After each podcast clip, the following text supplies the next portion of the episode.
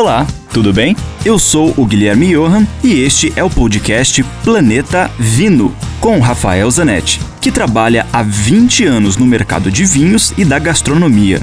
Aqui a gente vai te apresentar uma coletânea com todos os comentários do Rafael que são vinculados diariamente na rádio Ouro Verde FM em Curitiba. E, esporadicamente, também teremos episódios inéditos com convidados muito legais falando das relações entre vinhos, com comida, com a música, com viagens, enfim, muitos assuntos legais do mundo do vinho, especialmente para você.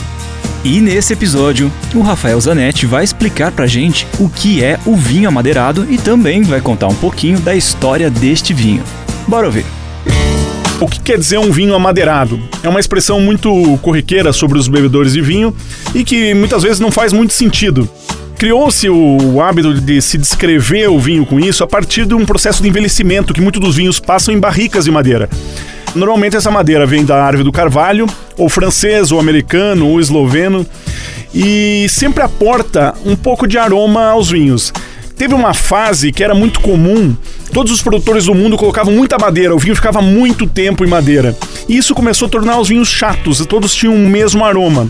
Para nossa sorte, esse momento acabou e hoje se busca muito mais a fruta e um equilíbrio entre os aromas da fruta com algum toque que a madeira aporta no vinho dúvidas ou mais informações, pode escrever para mim. Rafael com ph, arroba grupovino.com.